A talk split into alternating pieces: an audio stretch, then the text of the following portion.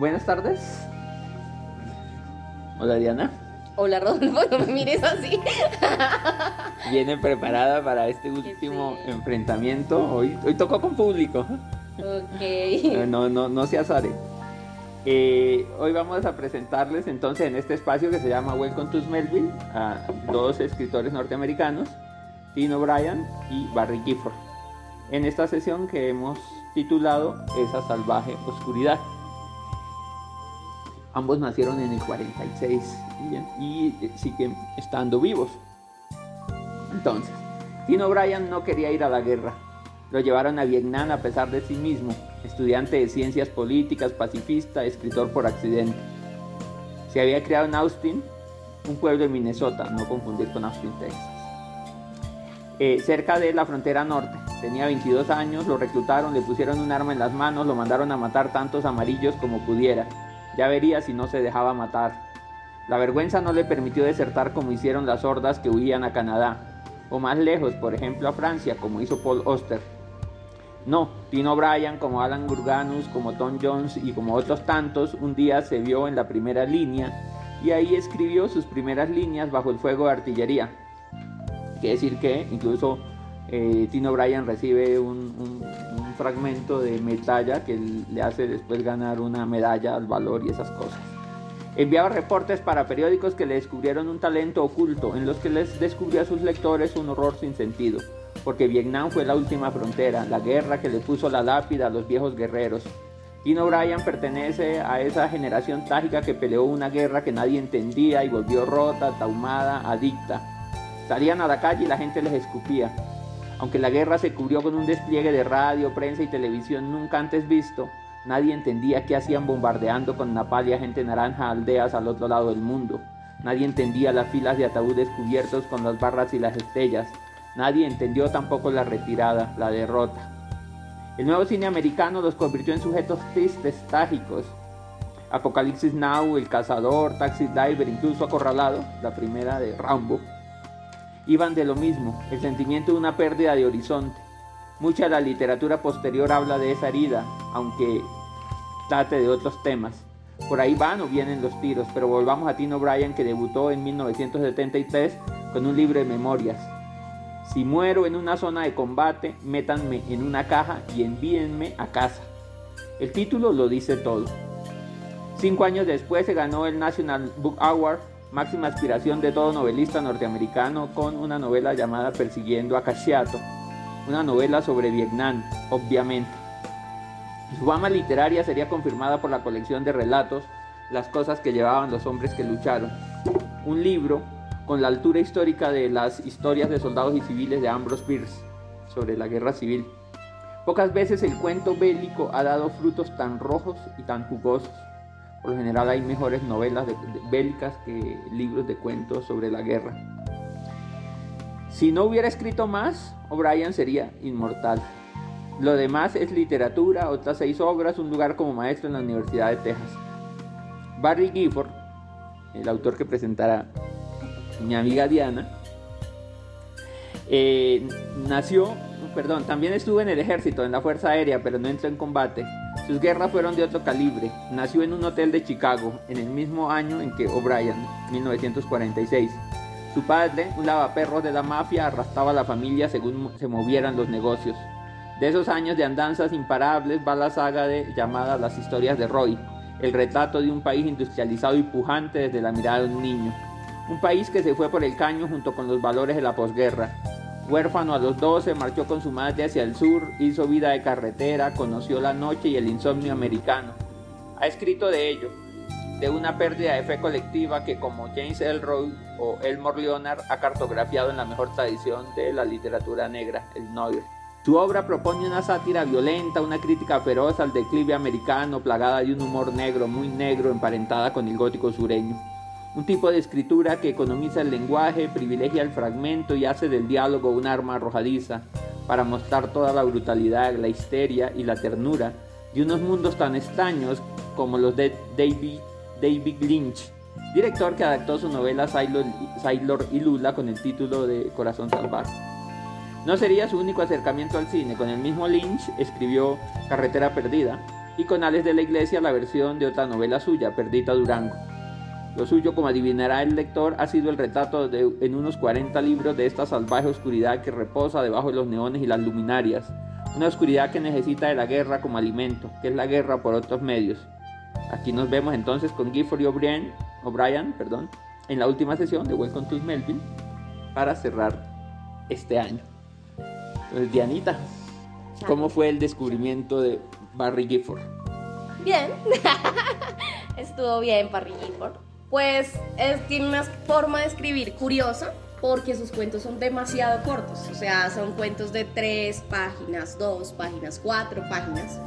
Pero lo que él hace es ir tejiendo una historia muy larga a través de muchos cuentos. De hecho, hay una, una novela que él ha escrito que se llama La Puerta del Río y es la historia de un niño desde que los tiene siete años. Esta novela que está escrita a través de pequeños, muy pequeños cortos, una, dos páginas, la escribió durante 20 años y es la historia de un niño que va creciendo y que tiene un montón de problemas. La historia es, eh, la novela es como súper divertida, son pequeños cortos, es un niño que está contando lo que le pasa. El niño está explorando su vida desde que está en el colegio y lo que le pasa y como hace parte de una familia tan loca como que los compañeros todo el tiempo le dicen, oye, tu mamá te deja hacer eso, no te regaña, no sé qué.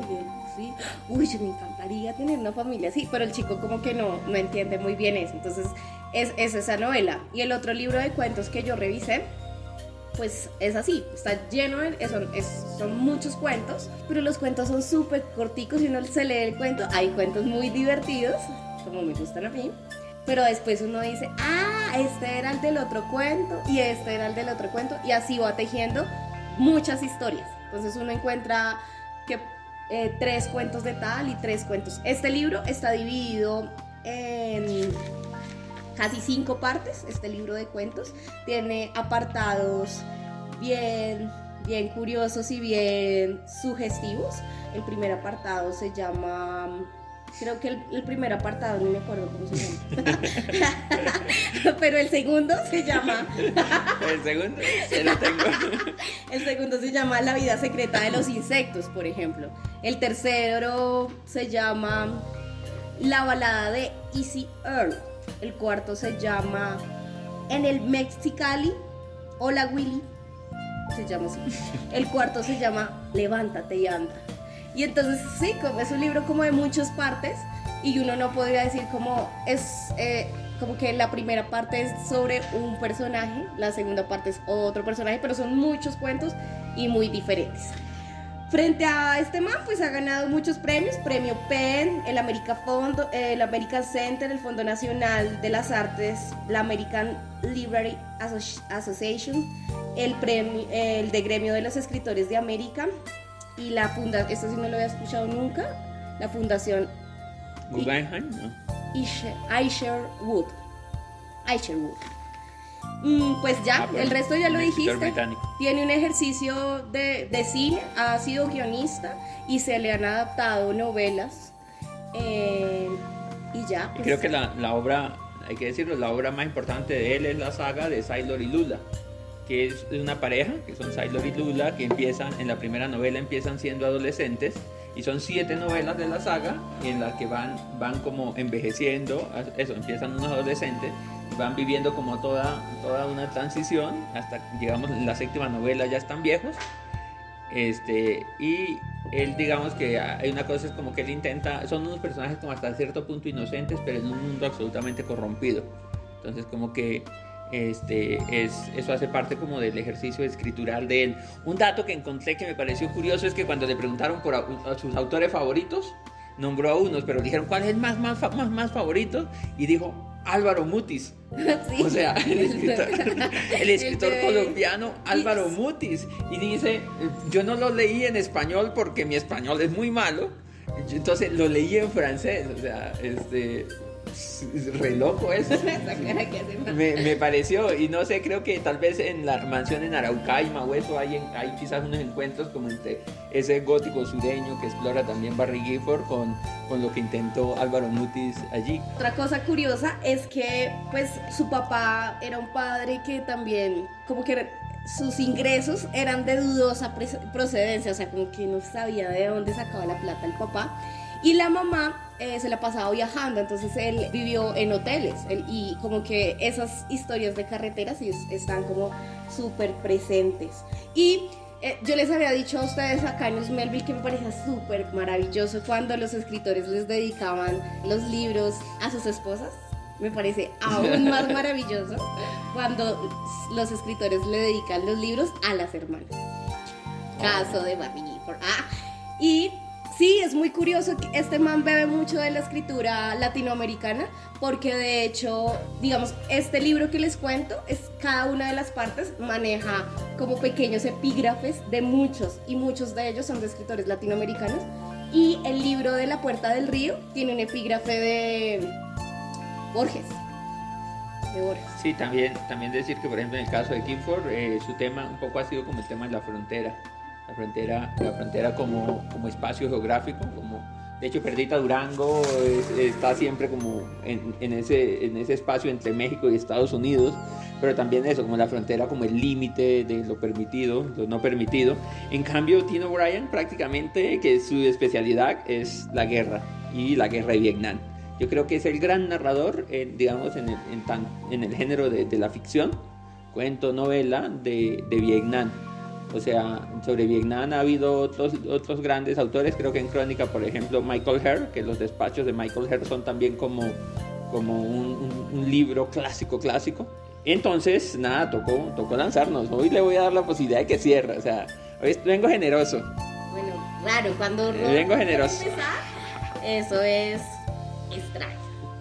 Y, y, eso, y entonces quiero empezar con el cuento que le da título al libro, que se llama Las cosas que llevaban. Entonces quiero que piensen en todas esas cosas que hemos visto sobre Vietnam, porque Vietnam quizás es una, una, es una guerra sobre representada en el cine, en la televisión. Yo recuerdo eso, Misión del Deber, incluso la canción de los Rollins cuando, cuando empezaba.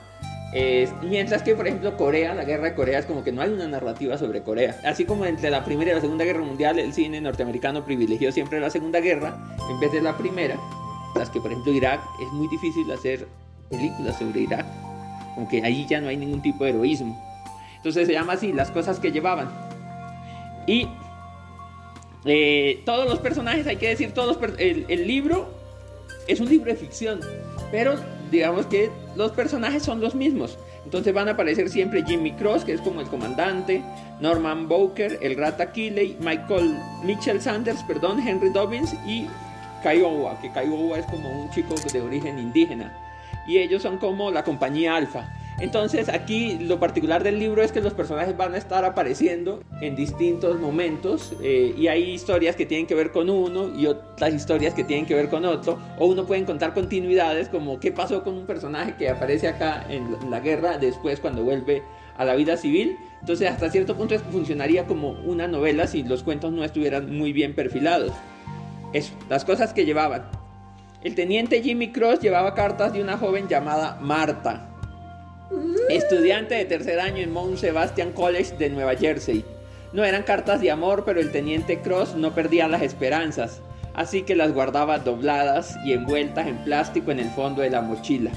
Al caer la tarde, después de un día de marcha, acababa un pozo de tirador, se lavaba las manos bajo una cantimplora Desenvolvía las cartas, las sostenía con las puntas de los dedos y se pasaba la última hora de la luz cortejándola.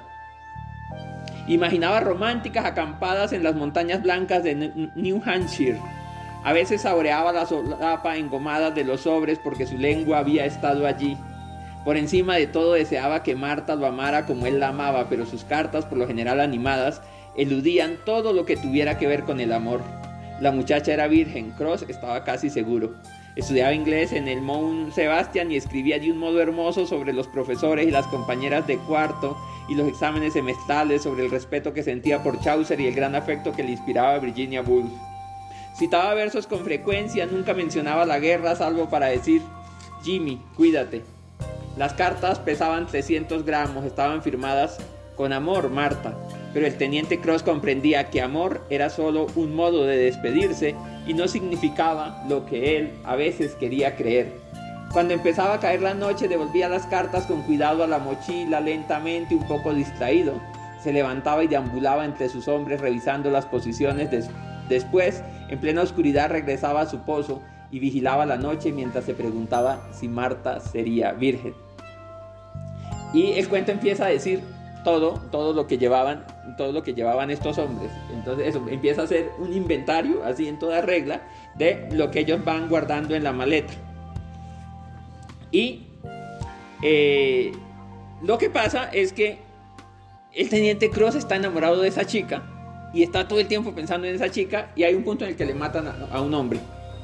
Y él empieza a sentirse culpable por porque cree que por estar pensando en ella no hizo todo lo que debería haber hecho o no prestó atención o fue descuidado. Y ese, ese hombre es Lavender. Entonces, después que el helicóptero se llevó a Lavender, el teniente Jimmy Cross condujo a sus hombres a la aldea de Tanque. Lo quemaron todo, mataron a los pollos y a los perros, cegaron el pozo, dieron aviso a la artillería y contemplaron sus devastadores efectos. Luego marcharon durante varias horas a través de la tarde cálida y después al amanecer, mientras Kiowa explicaba cómo había muerto Lavender, el teniente Cross advirtió que temblaba. Trató de no llorar, con la zapa que pesaba dos kilos y cuarto empezó a cavar un agujero en la tierra. Sentía vergüenza, se odiaba a sí mismo, había amado a Marta más que a sus hombres, y como consecuencia Lavender ahora estaba muerto y eso era algo que debería llevar como una piedra en el estómago el resto de la guerra.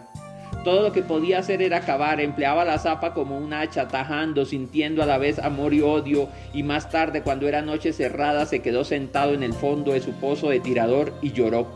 Lo hizo durante largo rato, en parte sentía pena por Tech Lavender, pero sobre todo era por Marta y también por él, porque ella pertenecía a otro mundo que no era del todo real y porque era una estudiante en el Mount Sebastian College de Nueva Jersey, una poetisa y una virgen y alguien que permanecía al margen de aquello y porque se daba cuenta de que no lo amaba y nunca lo amaría. Como un saco susurró, susurró Kiowa en la oscuridad, lo juro por Dios, ¡pum! abajo, ni una palabra. Ya lo oí, dijo Norman Bowker. Una putada, ¿sabes? Todavía se estaba subiendo la cremallera, ni tiempo de subírsela le dieron. De acuerdo, está bien, ya basta. Sí, pero tendrías que haberlo visto. El tipo solo te oí, hombre, como un saco, ¿por qué coño no te callas? Kiowa sacudió la cabeza tristemente y miró de reojo el pozo donde el teniente Jimmy Cross estaba sentado contemplando la noche. El aire era denso y húmedo, una niebla cálida y espesa se había sentado sobre los arrozales y se sentía la quietud que precedía a la lluvia. Después de un rato, Kaigowa suspiró. Una cosa es evidente, dijo. El teniente está muy afectado. Quiero decir, ese llanto, el modo como se lo tomó, no fue fingido ni nada. Una pena honda, en serio. Al hombre le ha afectado. Seguro, dijo Norman Bowker. Digas lo que digas, al hombre le ha afectado. Todos tenemos problemas. Lavender no. No, supongo que no, dijo Bowker. Hazme un favor. ¿Quieres callarme? Eres un indio listo, cállate. Kiowa se encogió de hombros y se quitó las botas. Quería decir algo más, solo para quedarse más tranquilo, pero en cambio abrió el Nuevo Testamento y se lo acomodó bajo la cabeza como almohada. La niebla hacía que las cosas parecieran huecas y desprendidas. Trató de no pensar en Tech Lavender, pero no pudo evitar recordar con qué rapidez había ocurrido todo y de qué modo tan sencillo. Se desplomó muerto y pensó que era penoso no sentir más que sorpresa. Parecía poco cristiano. Deseaba poder sentir una gran tristeza o incluso ira, pero por más vueltas que le diera no experimentaba ninguna emoción. Por encima de todo se sentía complacido de estar vivo, le gustaba el olor del Nuevo Testamento bajo la mejilla, el cuero y la tinta y el papel y la cola, fueran cuales fuesen los productos químicos. Le gustaba oír los sonidos de la noche, incluso la fatiga le parecía espléndida, la rigidez de los músculos y la conciencia punzante del propio cuerpo, un sentimiento de flotación. Disfrutaba de no estar muerto. Tendido en el suelo, Kiowa admiró la capacidad del teniente Jimmy Cross para la pena. Quería compartir el dolor de aquel hombre, deseaba que le afectara como afectaba a Jimmy Cross, y sin embargo, cuando cerraba los ojos, lo único que podía sentir era el placer de haberse quitado las botas y la niebla enroscándose alrededor de él, y el suelo húmedo y los olores de la Biblia y el consuelo acolchado de la noche. Después Norman Bowker se irguió en la oscuridad. Por todos los santos, dijo, si quieres hablar, habla, suéltalo todo olvídalo. Venga hombre, si hay algo que odio es un indio silencioso. Bueno, esa así, digamos, de entrada es las cosas que llevaban. Y ya. Van. Van, ese es mi primer, mi primer disparo. Y hablando de indios. ¿Tienes una de indio o qué? Acá hay algo de indios también. Digamos que, bueno, este, este, este Gifford va más por la onda de, de, de Jones. Entonces. De Tom Jones. De Tom Jones. O sea, como. Como de, de esa apuesta por la literatura de, de mostrar lo sucio, lo, feo, lo malo, lo sucio y lo feo. Entonces, bueno. Este se llama Estados. Rollo Lamar se restrepó en su silla giratoria de roble, se llevó a los labios su taza de Hapalon Cassidy esmaltada en rojo y bebió un poco de bustelo. Se enjuagó la boca con el café antes de tragarlo y luego miró a Bobby Dean. Es muy cinematográfico, ¿no? Ah. De haber sido más joven, se dijo Rollo, habría echado una canita al aire. Pero sus 64 años cumplidos y unos bypass quíntuple hacia 6 le hicieron renunciar. Ni siquiera le estaba permitido tomar café y mucho menos fatigarse pensando en Bobby Dean Baker, aquella preciosidad futura divorciada. Rollo calculaba que Bobby Dean tenía no menos de 30 años, antes de los 25 había enterrado ya a dos maridos. Y él aquí, ahora, en su despacho, anunciando que se divorciaba del tercero y pidiéndose que se ocupara de, de todo ello. Rollo pude admitir que Bobby Dean estaba despampanante con su melena rubio platino que le envolvía la cabeza cual toalla de hotel, sus chispeantes ojos opalinos pintados encima y debajo con sombra azul, y aquellos largos labios finos que se extendían de punta a punta de su cara, como si el hacedor hubiera querido abrirla, como un pomelo y se lo hubiera pensado mejor. Como decía Lighting, Hawkins estaba tan bien hecha como una botella de Coca-Cola. Rollo Lamar dejó la taza de café sobre el escritorio. Bien, Bobby Dean, no creo que haya ningún problema, dijo. Los ingresos de tu marido se han más que doblado en los últimos dos años. Habrá que empezar a pensar en Paisley, en Paisley Mari. Claro, ¿cuánto tiene ya? Cumplirá tres años la semana que viene. No creo que haga que ir al no creo que la hagan ir al juicio. Déjalo de mi cuenta. Bobby Dean se puso de pie, sonrió dulcemente y permitió que Rollo lo mirase un momento con detenimiento. Bobby Dean, tú harías milagros hasta con un muerto. Bobby Dean río. Con un cadáver, no sé, Mr. Lamar, pero me gustaría pensar que puedo influir en el concepto que un hombre tiene de la vida, aunque sea temporalmente.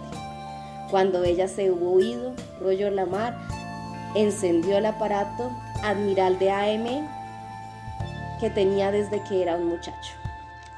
Ya la muchacha se fue. Prende el aparato. Noticias de Alice Springs, Australia, dijo el locutor. Unos aborígenes atacaron a varios policías con colas de canguro congeladas en una remota localidad del territorio septentrional y se comieron después la prueba, según se supo ayer en una audiencia. El jefe de la policía, Mark Coffey, testificó en el juzgado de Alice Springs que los 15 aborígenes compraron las colas congeladas en un comercio local y atacaron después a tres agentes. Según la declaración de Coffey, la policía cree que el motivo de la agresión fue el intento previo por parte de la policía de mover a un hombre que estaba sentado en mitad de una autopista en un aparente intento de suicidio. Coffey dijo que la pelea empezó cuando el hombre se rehusó a desalojar la calzada. Posteriormente, se practicaron seis detenciones y seis individuos fueron acusados de diversas agresiones, pero un portavoz de la policía ha declarado que las colas de canguro no podrán ser presentadas como prueba, pues se cree que los aborígenes se las comieron también. Pero qué gilipollas, pensó Rollo. Ese aborigen debió de plantar el culo en una carretera porque le acababan de asfaltar un lugar sagrado. Los polis, sea donde sea, prefieren eliminar a la población indígena que hacer un intento por comprenderlos y solucionar las cosas. Podrían haber puesto una curva en ese tramo, por ejemplo. Pasan los años, pero ellos no se dan cuenta de que hay maneras. Hay maneras de hacer las cosas. Rollo Lemar se levantó de su taza de japalón y se apuró en el bustuelo. Luego cerró los ojos, apenas consciente del zumbido de la radio. Antes de pasar por el quirófano, había redactado su testamento, dejando prácticamente todas las posesiones a la Asociación Cardióloga Americana y estipulando lo referente a su entierro. dispuso que en su lápida fueran grabadas las últimas palabras de Lonigan, madre, esto está cada vez más negro. Tras decidir que aquel era un epitafio muy adecuado para el actual estado del mundo, Rollo se quedó dormido. y ahí está. ¡Tam! bueno, preséntame tu segunda ficha. bueno, mi segundo cuento eh, se llama El río Reini. Y el río Reini es, Tino Bryan acá ficcionaliza lo que fue su, su llamado a filas. Decía que él estudiaba ciencias políticas y era un muchacho que se estaba manifestando en contra de la guerra, que tenía una posición muy clara contra la guerra y que es llamado, este, le llega la citación y que entonces enfrenta el problema de, bueno, esto es en serio, voy o no voy o qué voy a hacer. Y claro, hubo una desbandada, digamos, de muchos de los de, los que no estaban de acuerdo con la guerra, hubo una desbandada de gente que se fue a Canadá para evitar ser reclutada. De hecho, él estaba allí en la frontera, pues Minnesota linda con Canadá, era muy fácil irse. Gente como Paul Oster, de hecho, se fue a, Francia para evitar el reclutamiento. Otros como Alan Gurganus, por ejemplo, e incluso fue, eh, eh, estuvo a punto de ser llevado a juicio militar y tuvo que embarcarse. Entonces, este es el narrador, es un chico que es llamado a filas. El aviso para que me incorporara a filas llegó el 17 de junio de 1968. Era una tarde húmeda, lo recuerdo bien, nublada y muy tranquila y acababa de llegar de un partido de golf. Mis padres estaban cenando en la cocina, recuerdo haber abierto la carta, captado las primeras líneas, sentido que la sangre formaba una especie de velo detrás de mis ojos. Recuerdo que un zumbido resonaba en mi cabeza, no era consecuencia de mis pensamientos, sino más bien un aullido silencioso. Un millón de cosas simultáneas. Yo valía demasiado para aquella guerra, era demasiado inteligente, demasiado compasivo, demasiado todo. No podía ser, estaba por encima de ella, tenía la vida encarrilada, Phi, Beta, Kappa y Summa Cum Laude y presidente del cuerpo estudiantil y una beca completa para estudiar en Harvard. Un error, tal vez un tropiezo de la burocracia. Yo no era un soldado, odiaba a los Boy Scouts, odiaba ir de camping, odiaba la suciedad y las tiendas y los mosquitos. Ver sangre me mareaba y no podía tolerar la autoridad y no distinguía un rifle de una onda. Yo era progresista, por el amor de Dios. Si necesitaban cuerpos frescos, ¿por qué no llamaban a filas a algún halcón beligerante, esos que quieren volver a la edad de piedra? ¿O algún patriotero idiota con sombrero de copa y el, distintivo de Bombardé en Hanoi? ¿O a alguna de las guapas hijas de Lyndon B. Johnson? ¿O a toda la familia del general Westmoreland? Sobrinos y sobrinas, incluso sus nietos de pocos meses. Tendría que haber una ley, pensé, si apoyas una guerra, si piensas que vale el precio que hay que pagar, de acuerdo, pero tienes que poner tu propia vida en juego. Tienes que partir al frente e integrarte en una unidad de infantería y ayudar a derramar sangre. Y tienes que llevar a tu esposa o a tus hijos, a tu amante. Una ley, pensaba. Recuerdo la rabia en el estómago, luego se redujo a un leve rescoldo de autocompasión, después a un estado de obnubilación. Durante la cena, mi padre me preguntó sobre mis planes. Nada, dije. Esperar. Y entonces él decide huir y empaca sus cosas y se va. Se va atravesando como, como unas montañas y llega como a una cabaña donde hay un viejo. Y el viejo lo ve y parece que el viejo entiende como, como cuál es su tránsito, cuál es la cosa. Y él se queda unos días allí con ese viejo en esa cabaña y ya del otro lado está Canadá. Y el viejo entonces hace una cosa y es que eh, eso, hablan de, algunas vainas, pero él nunca le dice como cuál es su, motivo de, o, por qué está allí, pero el viejo tampoco le pregunta.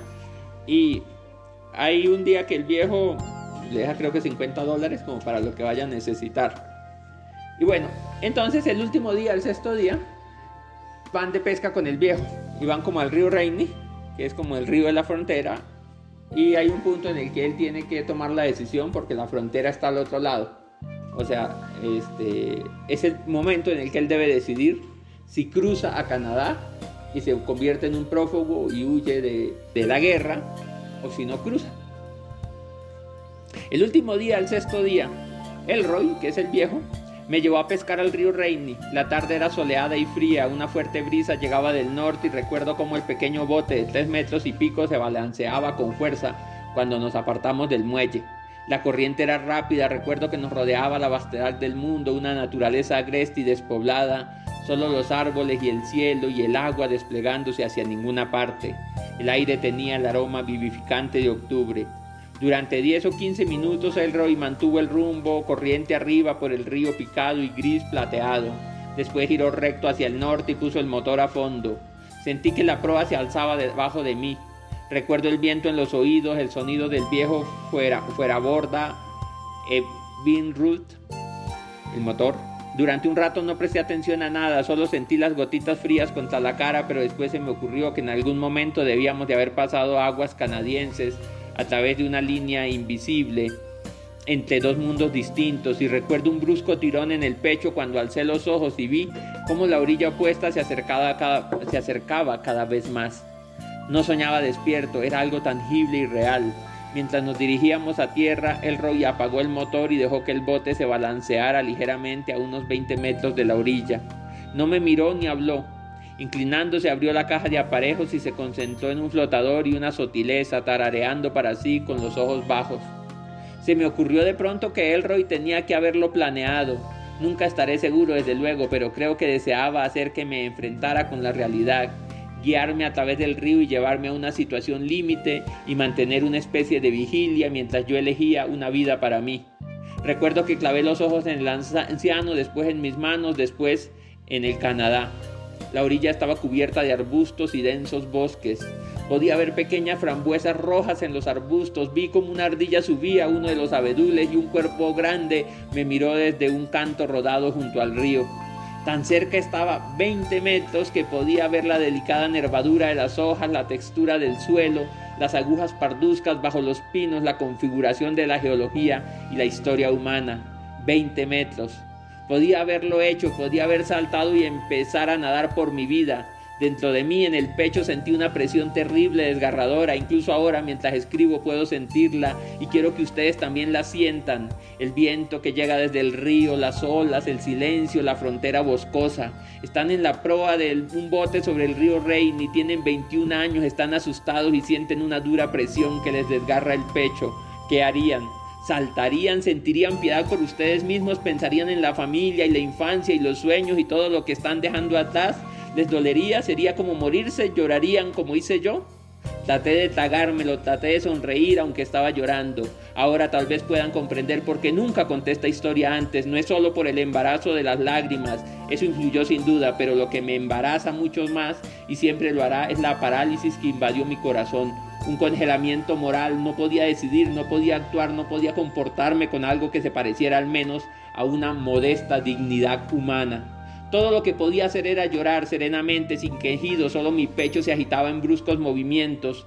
En la popa del bote, el Roy Berdal fingía no advertirlo. Sostenía una caña de pescar en las manos con la cabeza inclinada para ocultar los ojos.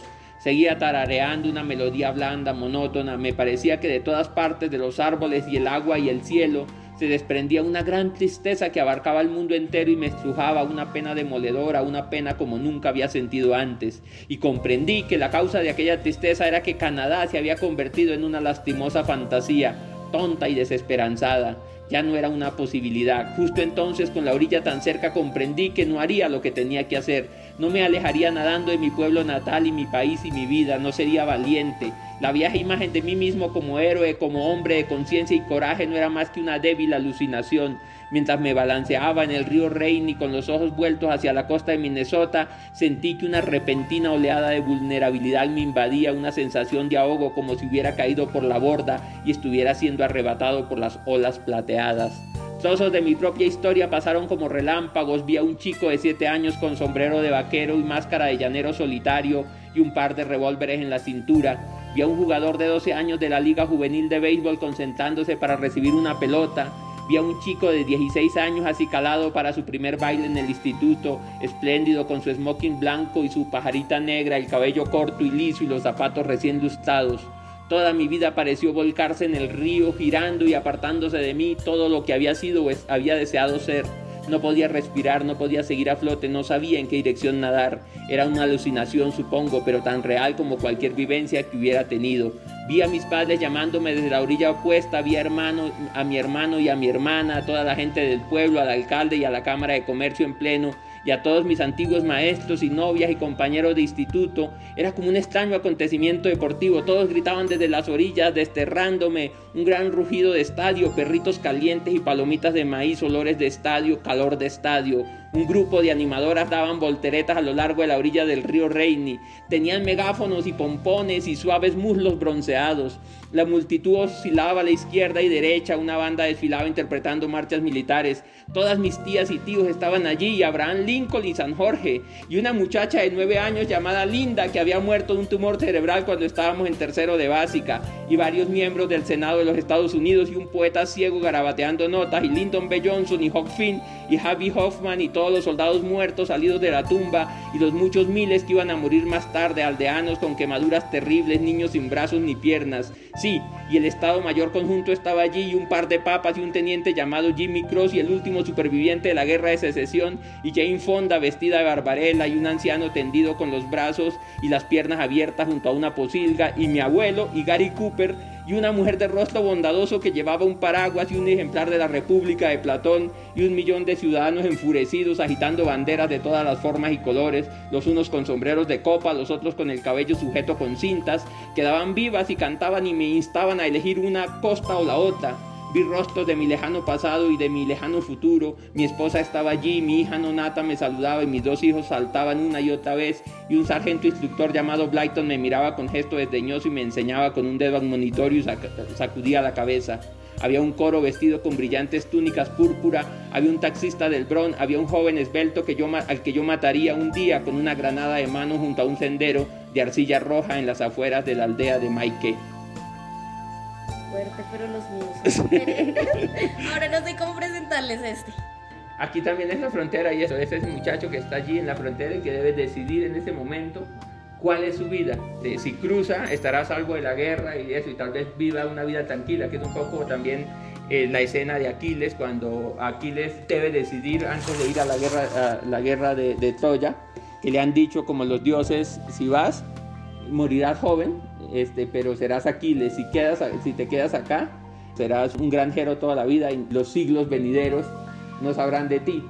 Y lo que dice finalmente Tino O'Brien es que él fue a la guerra por cobardía, y, pero también fue a la guerra por todos, por todo lo que esperaban todos los, demás de él. Como la idea de, de no sentirse avergonzado, de haber rehuido a la responsabilidad, aún sabiendo lo terrible que le esperaba y aún sabiendo que perfectamente lo podían, lo podían matar en el frente. Creo que es de los cuentos más bonitos del libro sobre una guerra, pero es un, es un cuento donde no, no está como la guerra en sí, sino el dilema de, de este muchacho que tiene una conciencia plena sobre la guerra y que tiene que decidir si va o no va. Pero bueno, pero bueno. Tenaz, tremendos, tremendas reflexiones, buen disparo, ¿no? hay que reconocerlo. El tema es que vamos como en ritmos diferentes. Usted va como eh, con balayo y con salsa, ¿sí me entiendes? Entonces está, está, como difícil responder la cosa. Bueno, ¿se acuerdan de Rollo Lamar? ¿Se acuerdan de Rollo Sí, se quedó dormido en la última en el último cuento. Sí, pues, pues, resulta que Rollo Lamar pues tuvo como un pequeño incidente con una reina de belleza justo con una chica que, que produjo la muerte de su padre en extrañas circunstancias. Entonces yo voy a compartir este y les voy a compartir otro de los marines porque son muy cortos. ¿Listo? A ver, pues. Estaban, en un, estaban en un reinado de belleza y este cuento se llama El Juicio. Es la juventud y cómo aparece Rollo Lamar en el mundo y cómo aparece él en el mundo de los abogados. Y eh, están en un reinado de belleza y este es el discurso de la chica quien ganó el reinado. Dice así, poner en tono reina de belleza. Me siento, me siento pero que muy honrada de haber ganado, pero a la vez muy horrorizado de que mi belleza pueda haber ocasionado la muerte de un ciudadano tan insigne como el juez Lamar. Quiero que la familia Lamar sepa que en ningún momento fue mi intención perturbar al juez llevando un bikini de cebra y tampoco, por supuesto, ser la instigadora de tan terrible tragedia. pero supongo que estas cosas ocurren a veces, si por designio de Dios o no. Yo naturalmente no estoy en situación de saberlo y no, debe, y no se debe culpar a nadie. Tengo 16 años y medio y el juez Lamas era mucho mayor que yo, lo sé.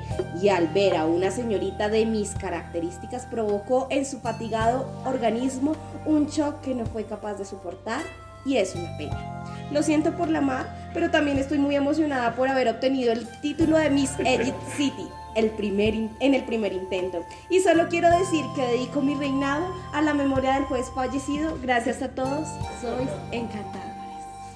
Y este, este es, esto es como el discurso de la chica. También hay una frontera, pero si querían hablar de fronteras, le tengo la historia de dos marineros. Este cuento se llama Una generación estirpada. Oiga, Ernesto y Dagoberto Reyes, hermanos y marinos peruanos de Callao, fueron directamente del Madrugada, un buque contenedor de 30.000 toneladas matriculado en Liberia y que hacía escala de 18 horas en muelle de Esplande, al Saturn Bar de la esquina de SoundCloud y Cloud, distrito de 9. No tengo ni idea si estoy pronunciando bien todos esos nombres. Desde su tujurio preferido, había cerrado alrededor de dos años atrás, los reyes frecuentaban al Saturn, los lugareños pronunciaban el nombre acentuando la segunda sílaba, imagino que como yo, siempre que paraban en la ciudad. Era un local animado, aunque a veces terriblemente pequeño, donde los hermanos bebían, bailaban con un surtido de rameras del vecindario y colegialas ansiosas de conocer los barrios bajos, jugaban un poco al billar y se entretenían antes de volver a alta mar. En aquella ocasión, la próxima escala del madrugada era Puerto España, en Trinidad, un lugar que ni Ernesto ni Dagoberto les gustaba mucho, razón por la cual probablemente bebieron demasiadas habitas con ligontanzo de Jim Beam en el Saturn. Las dos mujeres con las que se fueron, dijo después al policía el barman Bosco, no eran clientes habituales. Una era corpulenta, dijo Bosco, como de un metro setenta y fornida, por no decir musculosa y rolliza, y cerca de la cuarentena. La otra era menuda, poco más de metro cincuenta, con cara de niño, apenas sin pechos y mucho más joven. Esas dos se lanzaron sobre los dos hermanos como himnos y tánatos, dijo Bosco. ¿Quiénes son esos? preguntó el policía que había encontrado los cuerpos destrozados de los hermanos Reyes detrás de la herrería Swindle en Distrito 8. El sueño y la muerte, le dijo Bosco.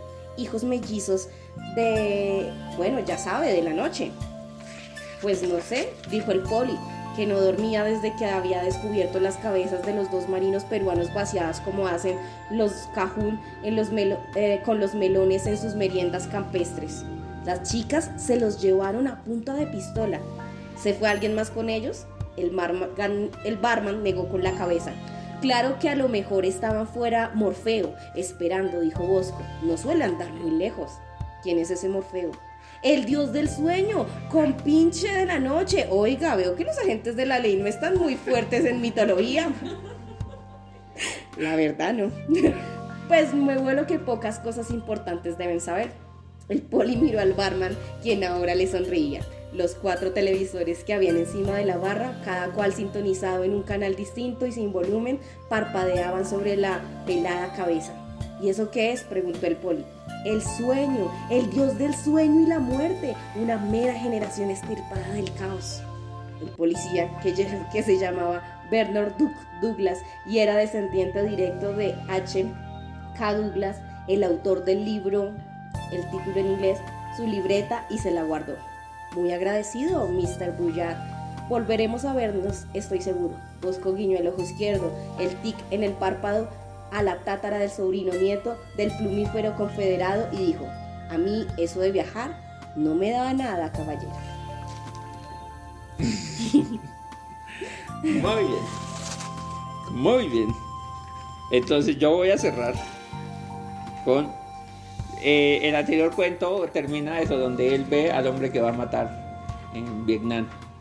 Y este cuento se llama sí, El hombre a quien maté. Tenía la mandíbula en la garganta, el labio y los dientes superiores habían desaparecido. Un ojo estaba cerrado, el otro era un agujero en forma de estrella Sus cejas eran finas y arqueadas como las de una mujer. Su nariz estaba intacta, había una gota leve en el lóbulo de una oreja, su limpio pelo negro caía hacia atrás hasta formar un remolino en la parte posterior del cráneo. Su frente tenía algunas pecas, sus uñas estaban limpias, la piel de su mejilla izquierda estaba arrancada en tres tiras desiguales, su mejilla derecha era suave y lampiña, había una mariposa posada en su mentón, su cuello estaba abierto hasta la médula espinal y allí la sangre era densa y brillante. Esa era la herida que le había matado. Estaba tendido boca arriba en medio del sendero, un joven delgado, muerto, casi delicado. Tenía las piernas huesudas, cintura estrecha, dedos largos y elegantes. Tenía el pecho hundido y poco musculoso, un estudiante tal vez. Sus muñecas eran las muñecas de un niño. Llevaba camisa negra, amplios pantalones orientales negros, una canana gris, un anillo de oro en el dedo corazón de la mano derecha. Sus sandalias de goma habían volado, una estaba junto a él, la otra unos metros más allá, en el sendero.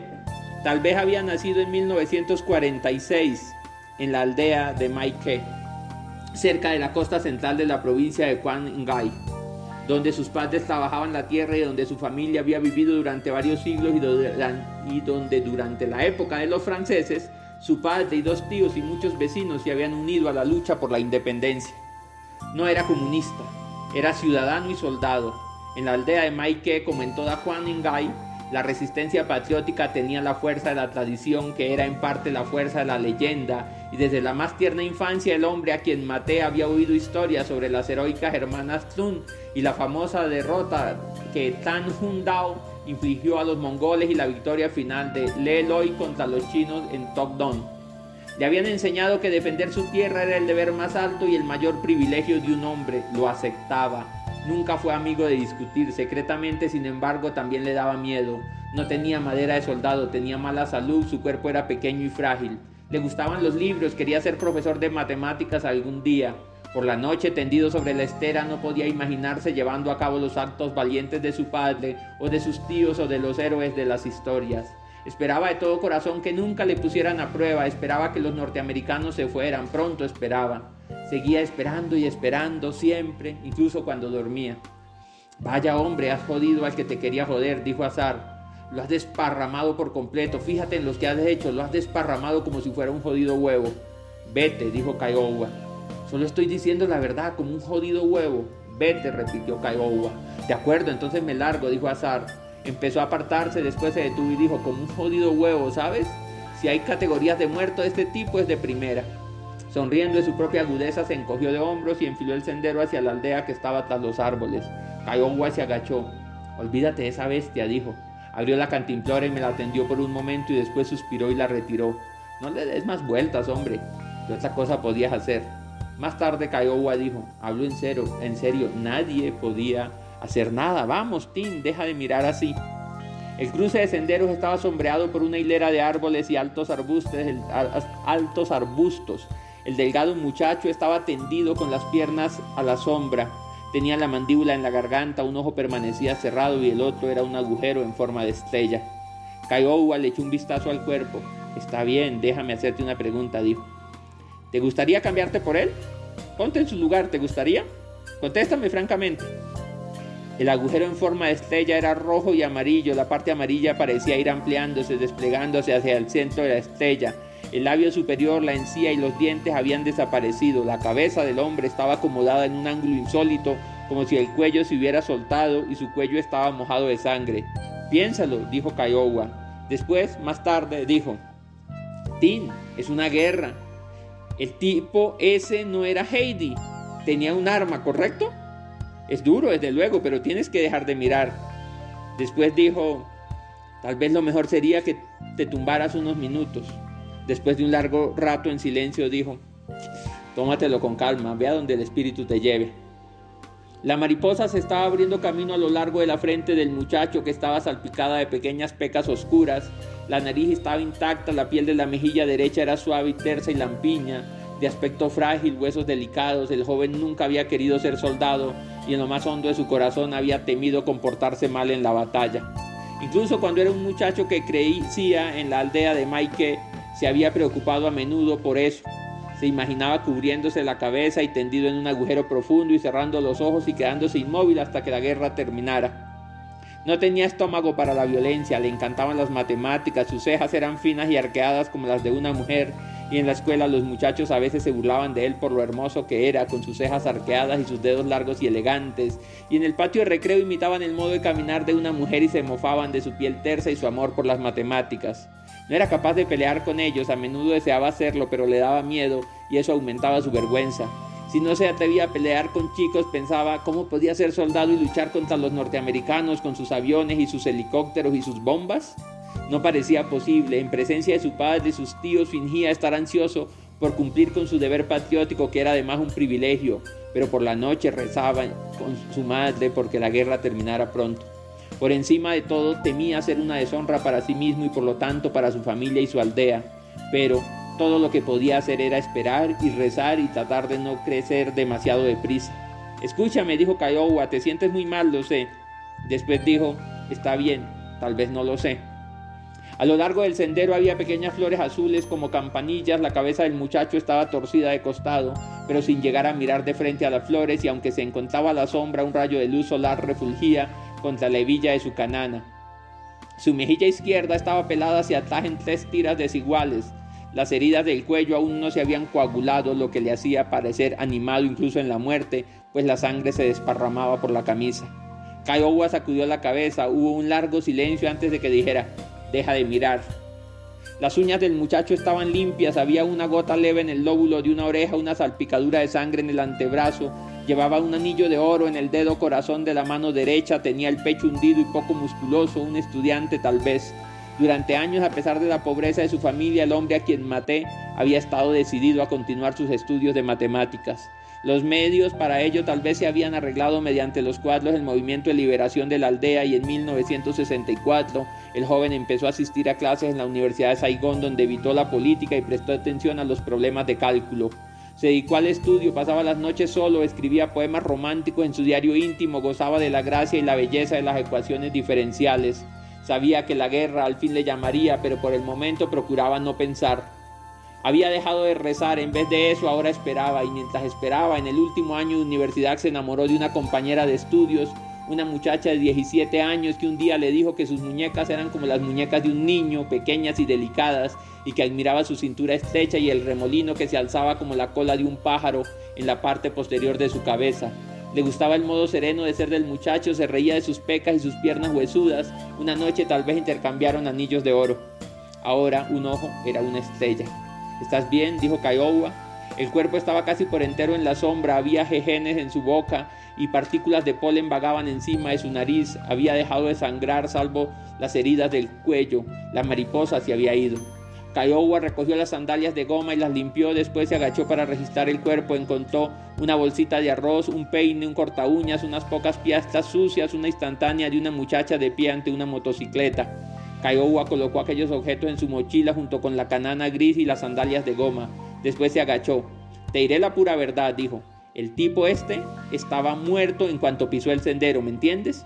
Todos le teníamos en el punto de mira, una buena presa, arma, munición, todo. Minúsculas gotas de sudor brillaban en la frente de Kiowa, sus ojos pasaron del cielo al cuerpo del hombre muerto y a los nudillos de su propia mano. Así que escucha, Tienes que recobrarte, coño. No puedes quedarte sentado aquí todo el día. Más tarde dijo, ¿entiendes? Después dijo, cinco minutos, Tim, cinco minutos más y seguimos adelante. En el ojo cerrado se operó una curiosa transformación. Pasó del rojo al amarillo. La cabeza estaba torcida de costado como si el cuello se hubiera soltado y el muchacho muerto parecía estar mirando un objeto lejano más allá de las flores como campanillas del sendero. La sangre del cuello se había vuelto de un profundo negro purpúreo uñas limpias, cabello limpio. Había sido soldado un solo día. Después de sus años en la universidad, el hombre a quien maté regresó con su esposa, se acababan de casar a la aldea de Maike, donde se alistó como soldado raso en el 48 batallón del Vietcong. Sabía que no tardaría en morir, sabía que vería un relámpago de luz, sabía que caería muerto y despertaría en las historias de su aldea y de su pueblo. Kiowa cubrió al cuerpo con un poncho. Vaya, Tim, tienes mejor aspecto, dijo. No hay duda al respecto. Todo lo que necesitaba era tiempo, un poco de permiso mental. Después dijo, chico, lo siento. Después más tarde dijo, ¿por qué no me hablas? Después dijo, venga hombre, háblame. Era un muchacho delgado, muerto, casi delicado, de unos 20 años. Estaba tendido con una pierna doblada debajo de él, la mandíbula en la garganta, la cara ni expresiva ni inexpresiva. Un ojo estaba cerrado, el otro era un agujero en forma de estrella. De estrella. Háblame, dijo Kiowa. Y es eso, es, es creo que, que, el espíritu de la guerra, lo que, lo que aquí Tino O'Brien refleja, es esa reflexión que va a hacer Clint Eastwood en Imperdonables. ¿Qué ocurre cuando matas a alguien? ¿Qué le quitas a alguien cuando lo matas? Entonces digamos que eso, como que aquí no hay una demonización del enemigo, que es una cosa que, que por ejemplo aparece también en Homero, en la Iliada, como que el otro es un par de hecho, que nazca, que él suponga que había nacido en 1946, que es el mismo año en el que el narrador nace en Estados Unidos, es como somos los mismos. Este chico también fue a la universidad, este chico tampoco quería estar allí, también tenía un proyecto, también escribía poemas, amaba las matemáticas, este, pero también eso, había una fuerza de la tradición que lo llevó y, lo puso allí y en un punto, este, en, el que, en un punto de no retorno, en el que de alguna manera esas fuerzas de la historia conducen a estos dos personajes a un lugar de encuentro y uno será el asesino y el otro la víctima, impajaritablemente. Pero hay un peso muy grande y de hecho eso es la incapacidad de, de este, del narrador de, digamos, de hablar allí, como el, el perder el habla y el otro como Kiowa, como diciéndole, tratando de convencerlo con esos argumentos era él o eras tú o qué sé yo. Pero eso, pero para mí este cuento, que, está en una cantidad de antologías de cuentos norteamericanos, es como el gran cuento de Tino Bryan, o bueno, uno de los grandes cuentos de, de Tino Bryan, y creo que es uno de los grandes cuentos sobre el, el espíritu de la guerra o sobre lo que hace la guerra con la gente hay una cosa bien bonita que dice Tino Bryan en otro cuento, bien bonita, no bien particular. Nuestros padres que lucharon en la guerra tenían un objetivo y era llegar a Berlín. Y no importaba dónde estuvieran, su objetivo final era Berlín y llegar a Berlín era derrotar al fascismo y era derrotar a Hitler y era restituir, digamos, la paz y el mundo, restituir algún orden. Y iban caminando, iban en, había como una especie de continuidad. Nuestra guerra era un, un vagar sin sentido por entre selvas ir de una aldea a la otra, ir y bombardear una aldea y ser recogidos en un helicóptero y ir y ser descargados en otro lado, como un vagabundeo sin sentido, en el que no, digamos todos perdidos entre la selva, como que no se sabía dónde estaba el horizonte puesto. Y, eso, se combatía contra un enemigo que también era absolutamente irregular, cualquiera te mataba, o sea, como que no era obviamente una guerra asimétrica, y nuestra experiencia fue demasiado loca porque eso como que no nos sentaba en la cabeza y, y, de allá eso, este, decía eso, como muchos, muchos se volaban la cabeza, este, los, los enfermos después de la guerra son muchísimos, además vuelven a Estados Unidos y, y la gente los escupe en la calle. Como ser, ser veterano de Vietnam era lo peor porque era una guerra que nadie quería y una guerra que tuvo una oposición grandísima de la gente y este y volvieron adictos. O sea, la única manera de permanecer en Vietnam era permanecer claro, y era una cosa que en el mismo ejército les, les daban la droga para que, para que resistieran. Entonces, es el infierno, o sea, es un poco lo que muestra Apocalipsis Now, este es el infierno, esto es Vietnam. ese descenso al corazón de las tinieblas, que yo creo que tiene una validez obviamente universal.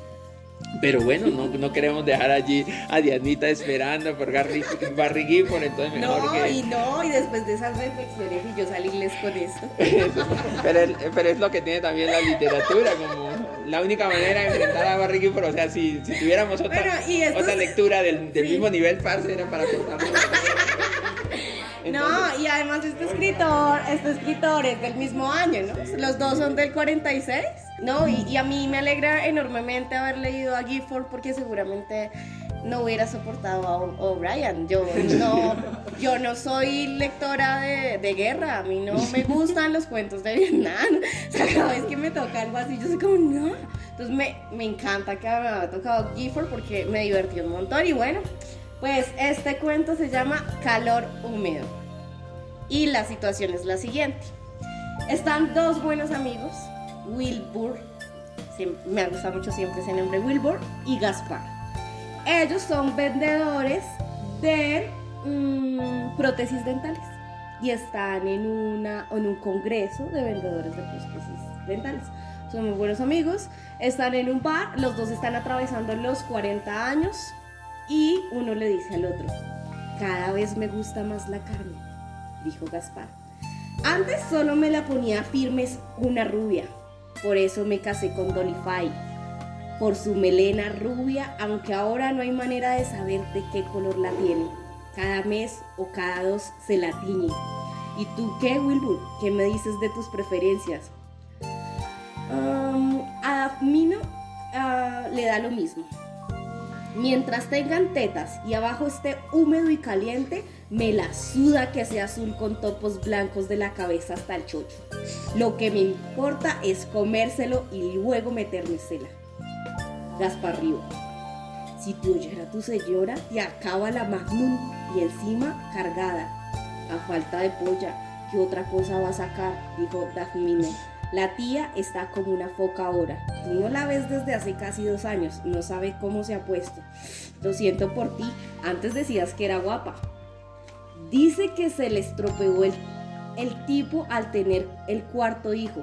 Pero es por el chocolate. Es que no puede pasar una hora sin comer chocolate. Llamaron a la puerta. ¿Serán las chicas? Wilbur se levantó de un salto. Fue a la puerta y abrió. Entraron dos larguiruchas fulanas negras. Se quedaron de pie, muy serias, delante de la ventana panorámica que había enfrente de Gaspar. ¿Qué tomáis? preguntó Wilbur.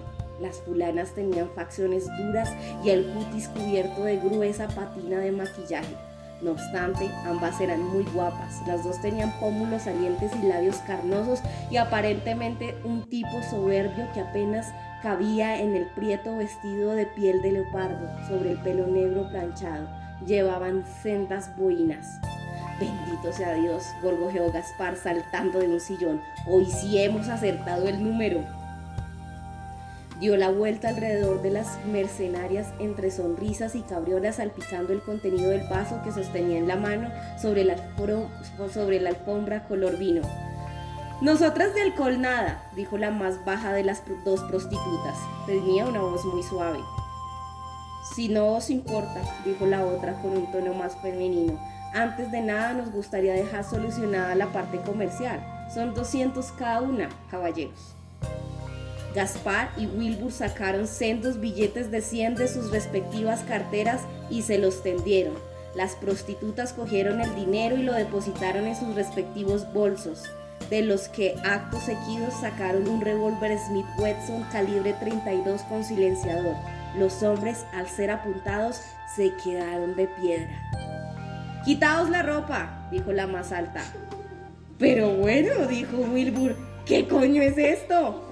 Si no lo hacéis, os dejamos secos, dijo la otra furcia. Vamos a apuntar abajo. Los dos hombres se desvistieron y se quedaron totalmente desnudos en mitad de la habitación. Chúpale la polla, ordenó la más baja a Wilbur. Arrodíllate delante de tu compinche y chúpasela. Es como jugar por parejas, dijo la más alta. Gaspar se puso de rodillas, posó sus labios sobre el glande del pene de, de Wilbur y cerró los ojos. ¡Mámasela ya! exclamó la más alta. Gaspar hizo lo que pudo, pero nunca continuaba con el pene flácido. Ambos lloraban a raudales.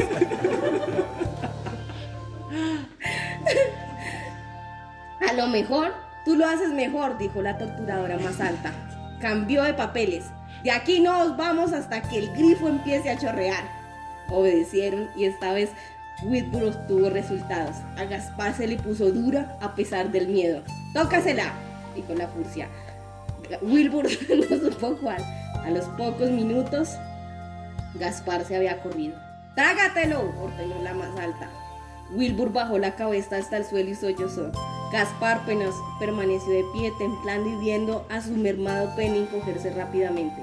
¡Agáchate! le dijo la más baja a Wilbur y este obedeció. Se inclinaron los dos hacia adelante, ojos bien cerrados. Las fulanas se recogieron el vestido con la mano libre, se sacaron los respectivos penes y orinaron sobre Wilbur y Gaspar. ¡Sorpresa! Gritaron instante las prostitutas con risitas de colegial. Al terminar, Los fulanos se arreglaron la falda, devolvieron las armas a sus respectivos bolsos y salieron de la habitación dejando a los dos vendedores mojados y tiritando en el suelo de la habitación del hotel. Cleonton estaba a unos 3 metros de la entrada de salvo con su letrero Ayude al prójimo y empiece una vida nueva. Y el sombrero de leopardo, la más alta, arrojó un billete de 100 dólares al sombrero del descreditado pastor. Pero antes de que Cleon hubiera registrado el acontecimiento en su cerebro, sus dos benefactoras habían desaparecido en taxi. El reverendo Tom se quedó contemplando el resplandeciente billete, meneó la cabeza y dijo en voz baja, la verdad es que el buen Dios se busca unos mensajeros de los más heterogéneos. Muy bien.